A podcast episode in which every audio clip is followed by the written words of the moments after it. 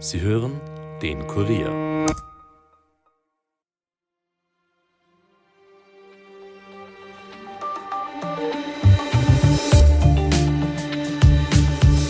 Leilei Heringsschmaus, viel Bier und Schonkost in sachpolitischen Fragen.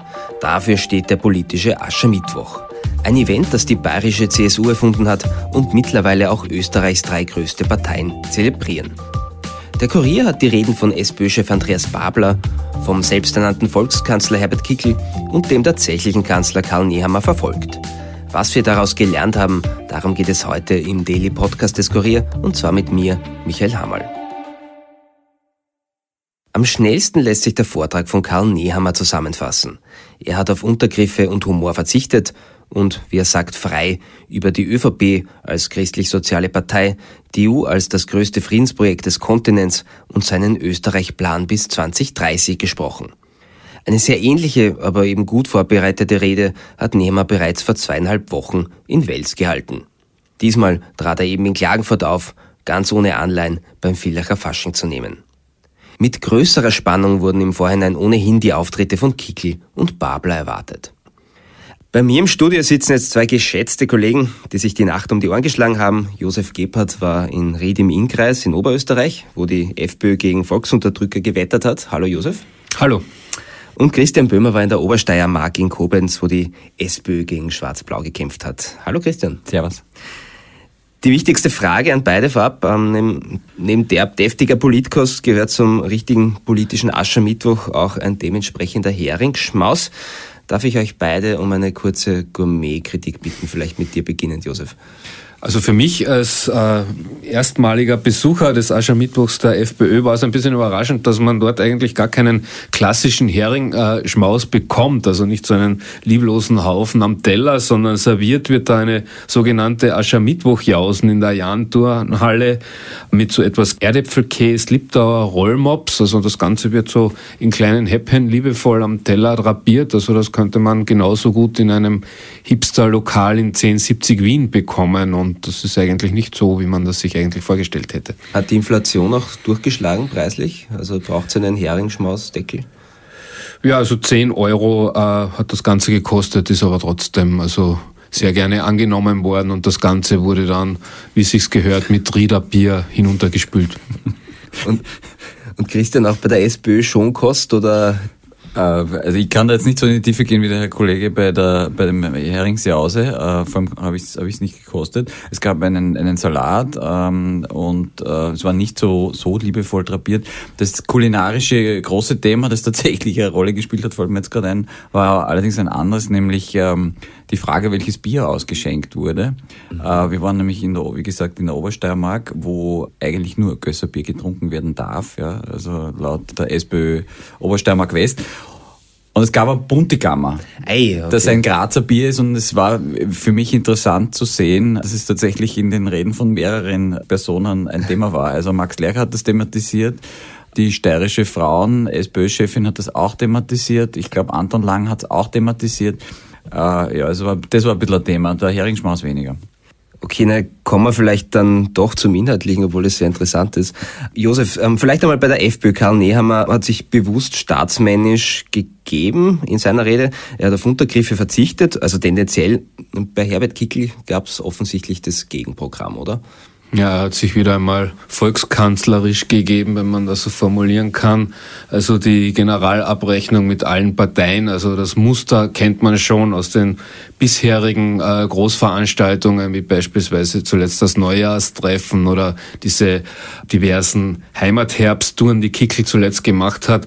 Es geht eigentlich immer um dasselbe. Also auf der einen Seite die anderen Parteien, die also als, als Volksverräter bezeichnet werden und sich da verbündet haben, um Kickel zu verhindern. Und auf der anderen Seite, wie er es nennt, das, das Volk, die Normaldenkenden, die also jetzt also hier drangsaliert werden von diesen Parteien und für die eben Kickel einsteht. Hat Herbert Kickl Bier oder Wasser getrunken bei seiner Rede? Ist ja immer so eine Frage. Er hat Wasser getrunken, sein Einheizer und Vorredner Manfred Heimbuchner hat allerdings doch Bier getrunken und auch mehrfach darauf hingewiesen. Also das Bier war da wie ein roter Faden durch seine Rede und er hat auch gesagt, also richtige Männer trinken auch ordentlich Bier, nicht so wie der Nehammer dem vorgeworfen wird zuletzt. Also beim Ausseher Kirchtag war es, glaube ich, mit Wasser verdünntes Bier zu Schutzwecken äh, getrunken zu haben.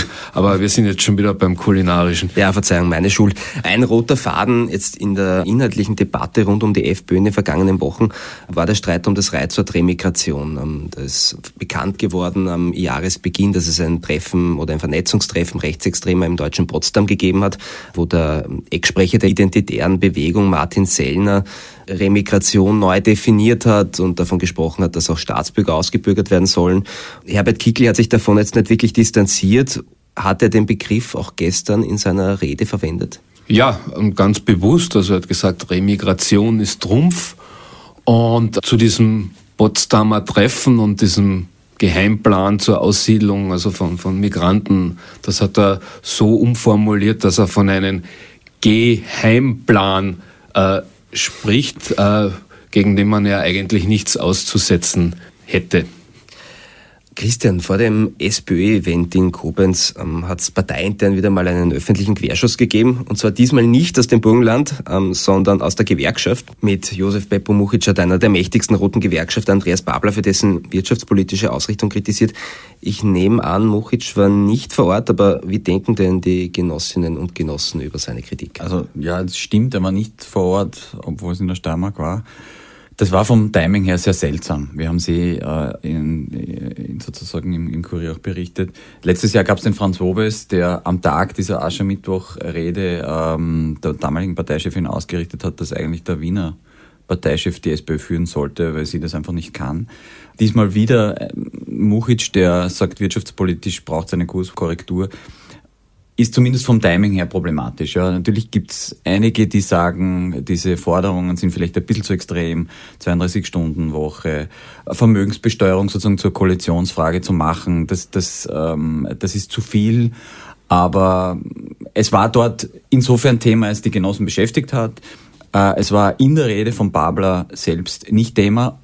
Nur in einem Punkt am Schluss hat es dann doch also vor allem die Vermögensbesteuerung nochmal thematisiert. Also er hat indirekt auf Mujic geantwortet, sinngemäß hat er gesagt, wenn sanfte Vermögenssteuerungen progressiv und vorsichtig ausgestaltet äh, kommen, dann werden 98 Prozent der Österreicher davon profitieren und die Vermögenden, die werden das aushalten, dass sie sich nicht alles im Leben richten können. Das war sozusagen sinngemäß seine Antwort. Du hast es schon ein bisschen vorweggenommen, also Mujic hätte ja gerne, dass Babler wirtschaftsfreundlicher wird und in die Mitte rückt, damit hat er implizit eigentlich gesagt, er soll der ÖVP entgegengekommen, was er auch ähm, der Wiener Bürgermeister und der Kärntner Landeshauptmann Peter Kaiser im Hintergrund gerade ein bisschen forcieren. Ähm, du hast Bablas Rede recht genau verfolgt, klarerweise, da du ja dort warst. Ähm, hat er denn Anstalten gemacht, in seinem Vortrag von dieser Klassenkampfrhetorik ein bisschen abzurücken? Mm. Eigentlich nicht. Äh, er hat ähm, relativ am Anfang die, also er hat es klassisch angelegt, zuerst die ÖVP kritisiert, ähm, auch ein bisschen den, den, den Österreich-Plan von Karl Nehammer ironisiert, weil er gesagt hat, das ist ein bisschen bizarr, wenn du äh, am Ende einer Legislaturperiode sagst, was du gerne machen würdest politisch. Und er hat auch, und das war eigentlich das, das große Momentum dieser Rede, hat sich ganz stark auf die FPÖ eingeschossen und damit auch auf die ÖVP. Warum? Weil seine These ist, wir kennen das eh, ähm, wenn die ÖVP sagt, sie koaliert nicht mit der FPÖ, braucht man nur nach Niederösterreich, nach Salzburg, nach Oberösterreich schauen. Sie hält nicht und sozusagen das große Ziel der SPÖ und Sozialdemokratie muss sein, schwarz-blau-blau, schwarz irgendwie zu verhindern.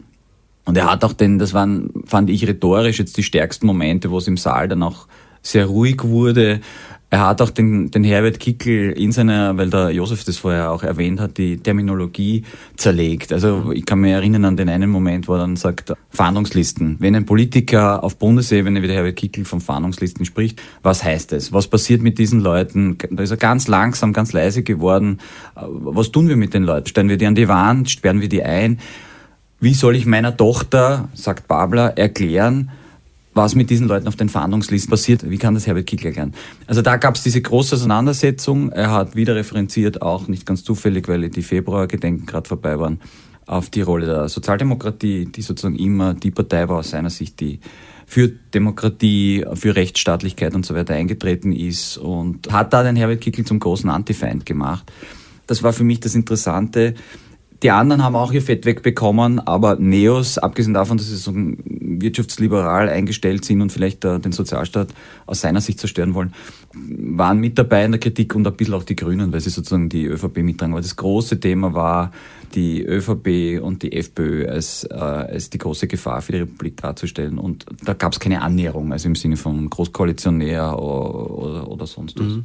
Josef, hat irgendeine Form der Annäherung von Herbert Kickl in Richtung Andreas Babler gegeben, wenn der Kollege sagt, dass vor allem ein Rundumschlag gegen die FPÖ war ähm, beim SPÖ-Event. Nicht wirklich. Also Babler hat da auch sein Fett abbekommen, wurde so als, als braver Ministrant der ÖVP bezeichnet.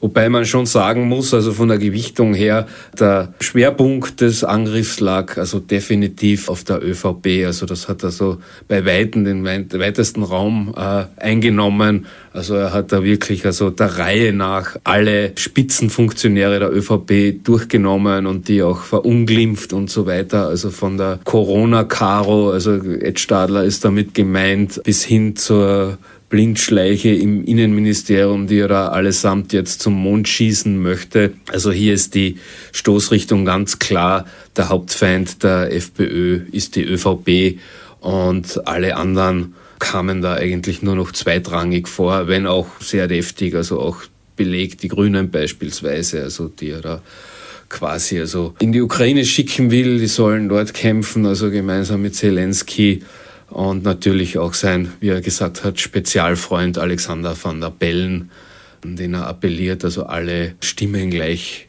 äh, zu bewerten, egal ob das jetzt FPÖ oder andere Wähler sind. Wie war denn die Reaktion unter den Anhängern darauf?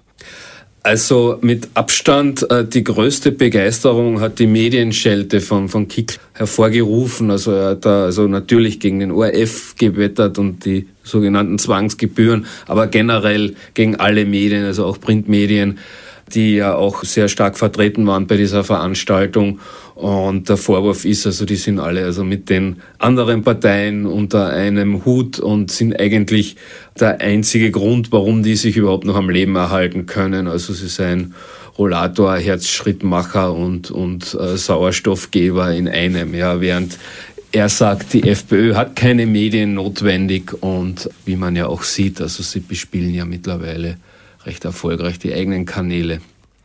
Am Christian zum SPÖ-Event geladen hat ja niemand geringerer als Max Lercher, also einer der am wichtigsten DOSCO-Zielunterstützer, ähm, damals im, der, bei der Mitgliederabstimmung und später auch beim Parteitag. Macht er den Eindruck, dass er sich schon vom verpfuschten Parteitag im Juni erholt hat? Max Lercher ist, glaube ich, kann man objektiv sagen, eine spannende Figur in der SPÖ. Ähm, es war gestern dort tatsächlich spürbar, dass diese beiden, also Babler und Lercher, versuchen, das ihrige beizutragen, dass diese, diese alten Grabenkämpfe irgendwie nicht mehr aufflammern. Das war auch explizit so gedacht von der, vom Team Babler, dass man dorthin fährt, wo sozusagen ein prononcierter Tosco-Ziel-Befürworter einfach einlädt. Bei Lercher ist es so, er ist bis, glaube ich, 2027 noch als Funktionär in der Obersteiermark West gewählt, ja, solange wird er möglicherweise auch dort Bezirksparteiobmann sein. Und er hat ja angekündigt, dass er das Nationalmandat einfach äh, sozusagen auslaufen lässt und nicht mehr kandidiert. Wie es mit ihm politisch weitergeht, ich, ich, ich glaube, äh, das ist noch nicht endgültig entschieden. Ja. Also er ist ein bisschen so angedockt, wie wir wissen, bei der burgenländischen SPÖ, macht dort das Rennerinstitut. Ich finde das regional durchaus spannend, weil wenn man weiß, dass das eine sehr strukturkonservative Partei ist, die SPÖ, bemerkenswert, dass ein Obersteirer in Eisenstadt das Renninstitut leitet und, und sozusagen äh, die Burgenländer sagen, na, das machen wir uns selber auf, gut Deutsch gesagt. Das ist das eine. Und das andere ist, es war gestern schon auch spürbar, ursprünglich hat Lercher ja mit diesem Aschermittwoch etwas gemacht, was in der SPÖ auch nicht wohl gelitten war. Toni Lang, der steirische SPÖ-Chef, hat das auch offen auf der Bühne angesprochen. Also er hat gesagt, das ist nicht meine Veranstaltung gewesen. Ich habe das eigentlich immer für einen Fehler gehalten, weil man den Aschermittwoch mit den Krakelern in Ried assoziiert. Äh, und wir erinnern uns, das hatte sehr klein begonnen. Das war ein Stadel in Judenburg, wo 100 Leute reinpassen. Und dort hat Lercher gesagt, wir als Arbeiter, wir sollen uns diesen Aschermittwoch nicht wegnehmen lassen von der FPÖ. Und das war gestern insofern einfach objektiv beeindruckend, weil der Rahmen viel größer war. Also es ist eine Riesenhalle die sie geschafft haben zu füllen. Und Lang und andere haben gesagt, okay, vielleicht haben wir uns geirrt, vielleicht hast du recht, dass wir diesen Aschermittwoch nicht der ÖVP und nicht der FPÖ überlassen sollen, sondern, äh, obwohl es nicht unserer Tradition entspricht, auch hier sagen, wofür wir stehen und was wir wollen und wofür die SPÖ stehen soll in Zukunft. Und vor allem in einem Wahljahr ist es möglicherweise ein, ein, ein smarter Move gewesen. Ja. Aber Lerchers politische Zukunft, wie gesagt, ist, ist offen. Und der Parteitag, das ist ja die pikanterierende Geschichte. Die Chefin der Wahlkommission war ja seine oder ist seine Lebensgefährtin gewesen die Abgeordnete Gruppesa, da hängt er immer ein bisschen mit, weil er kann eigentlich nichts dafür, dass, dass sie da in diese Situation gekommen ist und sie da sozusagen verzählt hat oder vertan hat. Ich würde ihn nicht ganz abschreiben. Also ich bin mir nicht ganz sicher, ob er nicht doch irgendwie eine politische Funktion weiter haben will, obwohl er immer sagt, nein, es ist jetzt genug. Ähm, vielleicht ganz abschließend eine Frage an beide. Ähm, was haltet ihr grundsätzlich denn davon, dass dem politischen Aschermittwoch, der ja ursprünglich ein CSU-Brauch ist, auch mit diesen ähm, deftig derben Auftritten, dass der jetzt auch in Österreich bei den drei größten Parteien gepflegt wird? Christian hat diese Problematik schon ein bisschen angesprochen, ja, also dass das auch bei den anderen Parteien nicht ganz unumstritten ist, also dass man hier jetzt quasi der FPÖ ein bisschen hier nachhüpft, die ja den Aschermittwoch in Österreich quasi als erstes eingeführt haben. Also die Veranstaltung in Ried äh, gibt's ja mittlerweile schon seit mehr als äh, 30 Jahren. Und das passt jetzt ganz gut in das Narrativ der FPÖ, was ja auch gestern mehrfach wieder Thema war, jetzt auf der inhaltlichen Ebene, dass die anderen Parteien, vor allem die ÖVP, vor allem in der Migrationspolitik, die FPÖ kopiert. Also Kickl hat das so formuliert, die ÖVP kopiert, kapiert aber nichts. Ja. Und das wird jetzt bis zu einem gewissen Grad auch auf die symbolische Ebene äh, übertragen, wenn jetzt die anderen Parteien auch diesen Event jetzt also nachmachen der FPÖ.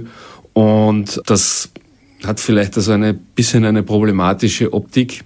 Der zweite Aspekt ist, äh, dass das Ganze jetzt schon ein bisschen inflationär ist. Ja, also als Konsument kann ich mir schwer vorstellen, also worauf man sich da überhaupt noch konzentrieren soll. Also wenn jetzt also alle drei größeren Parteien solche Events machen und noch dazu kommt, und das hat man ja auch bei der FPÖ gestern sehr gut sehen können, dass es äh, vom Inhaltlichen, von den Aussagen her doch ziemlich more of the same ist, äh, wie vorher schon erwähnt, also verglichen mit den anderen Veranstaltungen. Er hat zwar so gesagt, ja, das ist etwas Besonderes, der Aschermittwoch und das, das spitzt man deftig zu und so weiter, aber im Prinzip ist das genau das Gleiche, was er auch schon zuletzt beim Neujahrstreffen von sich gegeben hat. Und ja, das ist ein bisschen eine inflationäre Sache. Ich, kann mit dem anschließen, was der Josef sagt und, und für mich war es gestern auch wieder irgendwie so die Frage, konterkariert das nicht die Bestrebungen der sogenannten staatstragenden Parteien? Also der Aschermittwoch kommt aus einer Zeit, wo Auftritte von Politikern eher selten waren, also in, in Zeltfesten, außer in, in Wahlkämpfen. Ja. Da gab es keine Podcasts, da gab es kein Internet beim Franz Josef Strauß und wenn der mal sich auf eine Bühne gestellt hat und eine Stunde lang äh, vom Leder gezogen ist, dann war das was Besonderes. Das kann man, wie es der Josef richtig sagt, äh, heute ja bei manchen Parteien, bei jeder Parlamentsrede, bei jeder Pressekonferenz mittlerweile online selbst zu Hause mit dem iPad nachschauen, das ist das eine. Und das andere ist eben, ich muss mich dann irgendwann einmal entscheiden, ja, will ich sozusagen irgendwie einen politischen Diskurs haben, der auch inhaltsschwanger ist und der ein bisschen äh, eine Abrüstung der Worte zeigt. Das ist es jetzt überhaupt nicht, ja, weil mittlerweile könnte man äh, zugespitzt sagen, Jetzt sind alle auf Angriffsmodus, auch wenn es jetzt Aschermittwoch ist, aber, aber die Bösartigkeiten, die da gesagt werden, die werden jetzt äh, als, als Videoclips auf TikTok und auf Instagram und überall gespielt. Und das macht dann die Politik auch insgesamt ein bisschen unglaubwürdig, wenn ich drei Monate später dann irgendwie oder nach einem äh, Wahlkampf mit jemandem angeblich toll zusammenarbeite, den ich beim Aschermittwoch das, das allerletzte schimpfe. Ja. Also ich, ich sehe das auch eher problematisch und ich weiß nicht, ob das sinnvoll ist. Und auch, ich glaube auch nicht, dass die, die Wähler, vor allem die Witze waren, ich habe jetzt Ried im Detail nicht mitverfolgt, aber die Witze, die dort auf der Bühne gebracht äh, wurden, waren jetzt auf der rhetorischen Ebene jetzt nicht vom Allerfeinsten. Und Babler selbst hat eingehend auch gesagt, er will hier gar keine Büttenrede halten, der will gar nicht witzig sein, sondern eine inhaltliche Ansage machen und ernst sein. Und dazu braucht es eigentlich keinen Aschermittwoch. Ja. Ja, dass das Niveau nicht so aufregend ist von den Witzen, das kann ich nur zustimmen. Also so Fortsetzung des Villacher-Faschings mit anderen Mitteln. Ja. Also zwischen Lai und Parteitagsreden. Meine Herren, ganz lieben Dank für eure Einschätzungen. Gerne. Gern. Und das war's auch schon wieder mit unserem Podcast.